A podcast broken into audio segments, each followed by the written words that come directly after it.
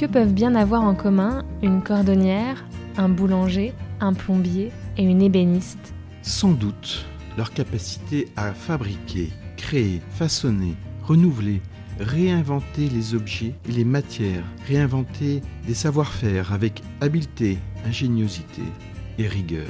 Et c'est de cela dont nous allons parler dans cette saison de podcast avec la Chambre de métier et de l'artisanat d'Île-de-France. Pour susciter des vocations, pour transmettre, pour faire aimer, pour donner envie de faire, pour inspirer, en donnant la parole à la génération artisan. Pas oublier que quand on est des manuels, la première chose qu'on a qui va bouger, c'est nos mains. On peut avoir une tête, mais si on n'a pas les mains qui fonctionnent avec, on aura des problèmes. Aujourd'hui, moi je dis toujours qu'un manuel, il a besoin de ses mains, il a besoin de sa tête, mais il faut surtout aussi faire travailler sa tête. Parce que les mains font bouger la tête. Faut surtout pas négliger qu'on travaille avec les deux, mains et tête. C'est important. Ce matin, je me suis levée aux aurores pour me rendre à la boulangerie de Dominique où il travaille son pain avant l'ouverture de la boutique. Dominique est un sculpteur de pâte à pain une pâte qu'il pétrit depuis des années pour le grand bonheur de ses clients. Et je le retrouve dans ses fourneaux pour qu'il vous raconte son métier et son parcours. Vous me suivez? Bonjour Dominique. Bonjour. On est dans le 17e arrondissement à Paris, dans une boulangerie. C'est votre boulangerie depuis 13 ans, mais je crois que vous êtes boulanger depuis 40 ans. 40 ans d'installation. Donc vous comptez encore 8 ans, ça fait 48 ans que je travaille euh, dans la profession, que j'ai commencé le, métier avec un contrat d'apprentissage qui a duré deux ans pour euh, passer un CAP de boulanger à l'époque. Après j'ai appris la pâtisserie entre deux, puisqu'en général la boulangerie et la pâtisserie ça fait qu'un, il faut absolument connaître les deux, c'est très important. Si on manque de personnel ou trouver une entreprise où on n'a peut pas embaucher quelqu'un, il faut bien aussi avoir de la viennoiserie et des gâteaux. Donc moi, euh, j'ai fait le choix à l'âge de 14-15 ans de continuer le métier de mes parents, étant donné que mes parents étaient boulangers eux-mêmes. J'ai été élevé dans le milieu et à l'âge de 24 ans, j'ai décidé de m'installer. Donc ça fait aujourd'hui 40 ans. J'ai commencé par une petite affaire où je travaillais tout seul avec ma femme. Donc je fabriquais tout en bas. Petit à petit, j'ai repris une affaire plus importante. J'avais un salarié, puis après encore une autre où j'ai plusieurs salariés, pour finir aujourd'hui où j'ai des salariés euh, qui me secondent. Donc c'est important pour vous la transmission La transmission, la formation, c'est très important dans, nos, dans toute profession de toute manière. J'ai toujours eu des jeunes en formation et avec des anciens. Donc, c'est-à-dire que j'emmenais mes, mes salariés souvent à la retraite et c'était les jeunes qui étaient en maison qui reprenaient la place. Et est-ce que le savoir-faire de boulanger a évolué depuis euh, les 50 dernières années? Oui, beaucoup, beaucoup, beaucoup. Aujourd'hui, on travaille différemment. On a du froid. On n'est plus obligé de commencer à 10h du soir ou minuit. Hein. Étant donné qu'on a une chambre de fermentation qui nous permet de faire du pain la veille tout en étant au froid et qui se déclenche euh, au milieu de la nuit en chauffe douce, et à 6 heures du matin, le pain est poussé. La viennoiserie, c'est pareil. On peut préparer la veille et cuire que le lendemain. Il y a eu un gros progrès à ce sujet-là. Et donc, vous, le matin, vous arrivez à quelle heure ici? Ben là, ce matin, il était 4h30. Et donc, quand vous arrivez euh, au fourneau, dans ce sous-sol rempli de, de fours, euh, de frigos, euh, J'imagine qu'il y a des ingrédients qui ont déjà été préparés la veille? C'est-à-dire que toute la viennoiserie est déjà préparée. Croissant, chocolat, pain au raisin, chaussons, tout est déjà prêt à mettre au four, étant donné que ça s'est enclenché à 2h du matin pour une pousse lente jusqu'à 6h. Le pain, c'est pareil, on le prépare la veille de manière à pouvoir travailler sur la journée. C'est-à-dire que j'ai des salariés qui commencent des fois le matin à 4h30, mais eux qui ont fini le midi. Moi, je suis là déjà le matin, plus l'après-midi, étant donné que je suis le chef d'entreprise. C'est moi qui fais la cuisson l'après-midi, étant donné qu'aujourd'hui, il est très conseillé de cuire l'après-midi pour avoir du pain chaud. Et il paraît qu'aujourd'hui à Paris, c'est de plus en plus difficile de trouver des vraies viennoiseries. Alors, on a eu on a quelques petits problèmes à l'heure actuelle pour trouver des salariés qui ont eu un poste de viennois.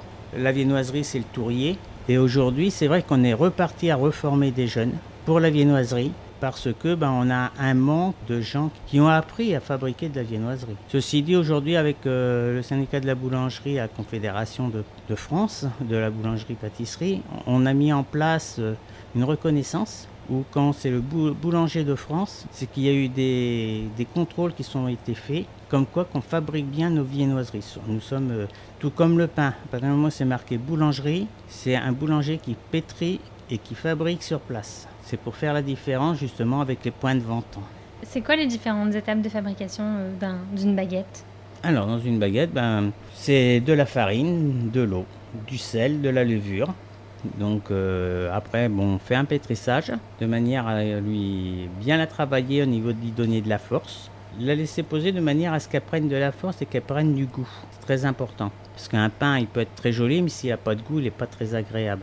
Donc soit on, travaille avec du levain liquide, soit on refait son propre levain dur pour euh, donner du goût, davantage de goût au pain.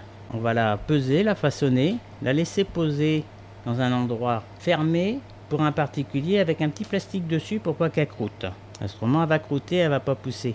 Et au bout de 45 minutes, bah, vous pouvez la mettre au four. Elle aura vraiment bougé la baguette.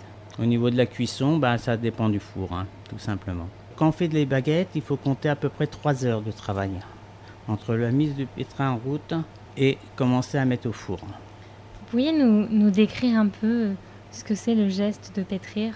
On va dire que quand on pétrit une pâte, ben, on, masse une pâte de la farine, de l'eau, on, la travaille jusqu'à temps qu'elle soit souple. Une pâte qui est souple va bien se travailler. Une pâte qui est un peu trop raide, elle est ferme, elle va très mal se travailler étant donné qu'elle aura du mal à prendre vraiment une force euh, tout à fait correcte parce que le pain va risque de sécher et de durcir plus vite étant donné qu'il y a un manque de force. Et vous, qu'est-ce que vous aimez dans le fait de, travailler cette pâte avec vos mains euh, le travail manuel, euh, c'est le toucher. Le toucher est très important étant donné que le toucher nous donne euh, la qualité du produit. Même de regarder un produit, en le regardant, on sait que si on le touche, on va trouver la différence. Parce qu'en en apparence, il est beau, mais en le touchant, on s'aperçoit s'il y a quelque chose qui ne va pas. C'est un toucher manuel c'est une reconnaissance euh, professionnelle, le toucher. Pas oublier que quand on est des manuels, la première chose qu'on a qui va bouger, c'est nos mains. On peut avoir une tête, mais si on n'a pas les mains qui fonctionnent avec, on aura des problèmes. Aujourd'hui, moi je dis toujours qu'un manuel, il a besoin de ses mains, il a besoin de sa tête, mais il faut surtout aussi faire travailler sa tête. Parce que les mains font bouger la tête. Il faut surtout pas négliger qu'on travaille avec les deux, mains et tête. C'est important.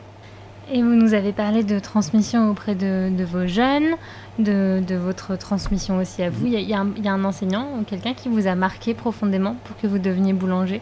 Oui, moi, euh, c'est mon maître d'apprentissage qui n'était pas du tout mon père, étant donné que c'était, ils avaient chacun une entreprise, mes parents avaient chacun une entreprise, donc euh, ils avaient des responsables. Donc j'ai appris avec un responsable qui m'a marqué, qui était un homme euh, de l'âge de mon père, mais qui avait, euh, qui avait l'envie et la passion du, pain. Quand on est apprenti, si on a un chef d'apprentissage qui a vraiment la passion, il la transmet. C'est obligatoire, ça, ça arrive à passer. Et vous, vous passez aussi puisque vous quittez cette boulangerie, je crois. Voilà, donc moi je vais arrêter puisque ça fait quand même 48 années de cotisation. J'arrive à un âge où je peux partir en retraite depuis déjà 4 ans. Mais avec euh, le problème du Covid et tout ce qui s'est produit ces dernières années, euh, ça a repoussé pas mal de choses. Donc là, je vais partir pour la retraite. J'ai, moi, j'ai trouvé quelqu'un qui me reprend, mais j'ai toujours formé des jeunes. J'ai toujours eu des, jeunes, j'ai eu des stagiaires, euh, j'ai des apprentis qui ont été installés. J'en ai qui ont eu des beaux résultats au niveau, même en tant que salariés, au niveau des reconnaissances professionnelles.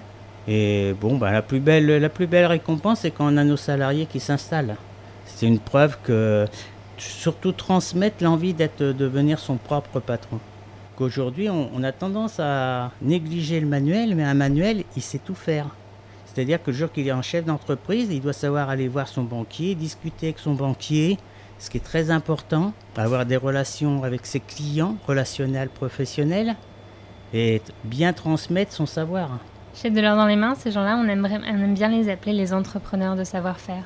Parce qu'on oublie, en fait, et je pense que c'est ça qui manque chez les jeunes, c'est que les jeunes ont l'image d'un métier manuel comme celui d'un exécutant, alors que finalement, on devrait plus parler d'entrepreneuriat.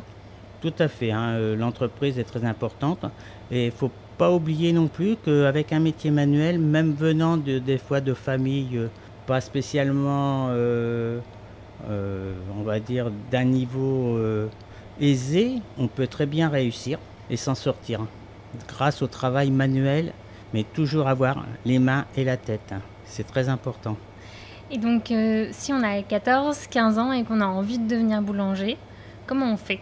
Comment on fait? Déjà, bon, euh, maintenant aujourd'hui, on peut rentrer en école de pré-apprentissage tout en ayant un patron euh, à l'âge de 15 ans. Moi, ce que je conseille, c'est faut pas hésiter de faire 3 euh, ans, sinon 4 ans, mais 3 ans sûrs d'apprentissage. De pouvoir essayer d'apprendre les deux, d'aller jusqu'au bac pro si c'est possible, qui est une connaissance supérieure quand même. Et puis continuer toujours des formations. Hein. Et même à l'occasion, une fois qu'on est devenu euh, salarié, changer d'entreprise pour voir autre chose. Parce que à chaque fois qu'on change d'entreprise, on apprend quelque chose. C'est comme un, dans une entreprise, moi je dis toujours, même un, un, salarié qui n'est pas à la hauteur pour être dans une entreprise, quand il va partir, il va avoir appris quelque chose. Et dans l'entreprise, il va avoir laissé quelque chose. Parce que tout le monde a quelque chose qu'on peut très bien garder. Chacun a sa façon de travailler. Bonjour madame. Bonjour. Une tradition Et avec ceci? Et tout, madame? Tout Alors, 1,30 Quoi votre message pour la jeune génération? Eh bien, n'ayez pas peur de la profession. C'est une profession euh, agréable. Bon, c'est une profession où on demande des heures et du travail. Mais c'est une profession qui est reconnaissante euh, des heures qu'on fait déjà, et qu'on est reconnu quand même en tant que gens professionnels. Non, boulangerie, pâtisserie, traiteur, on fait partie glacier. Il y a plein de choses hein, qu'on peut mettre après un examen de boulanger ou de pâtissier. Faut oublier qu'il y a le chocolatier, il y a le glacier, il y a le traiteur. On peut toujours continuer à faire des formations pour s'améliorer. C'est qu'on a enfin reconnu que les professions manuelles avaient des débouchés d'emploi. À partir du moment où les gens ont une bonne formation, et ont envie de travailler, il y a du travail pour tout le monde. Et on parle un petit peu de salaire aussi. C'est vrai que les, jeunes, je pense, sont un peu frileux parce qu'on a cette image que quand on fait des choses avec ses mains, on ne gagne pas forcément très bien notre vie. Alors, euh, au niveau des salaires, là, on a fait euh, le nécessaire pour refaire, réévaluer euh, le bas de l'échelle pour les jeunes qui commencent que ça soit beaucoup plus intéressant. Donc on a des tarifs qui se mettent en place pour vraiment intéresser les jeunes dans la profession et après, si on a des une reconnaissance professionnelle, bien souvent, les gens sont payés au-dessus du barème salarial. Hein.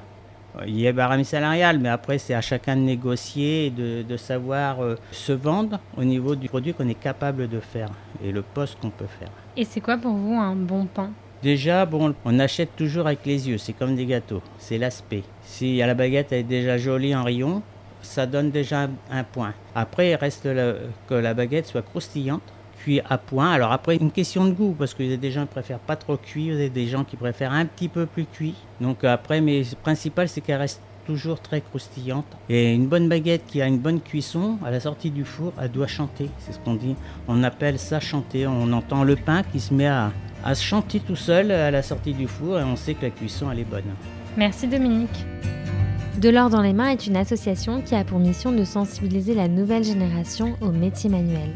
Nous concevons des outils pédagogiques, comme ce podcast, pour faire découvrir aux jeunes et aux moins jeunes ces métiers, et nous intervenons dans les établissements scolaires avec les artisans du podcast pour susciter des vocations. Vous pouvez nous suivre sur les réseaux sociaux, vous abonner à notre newsletter et même adhérer à notre association. À bientôt!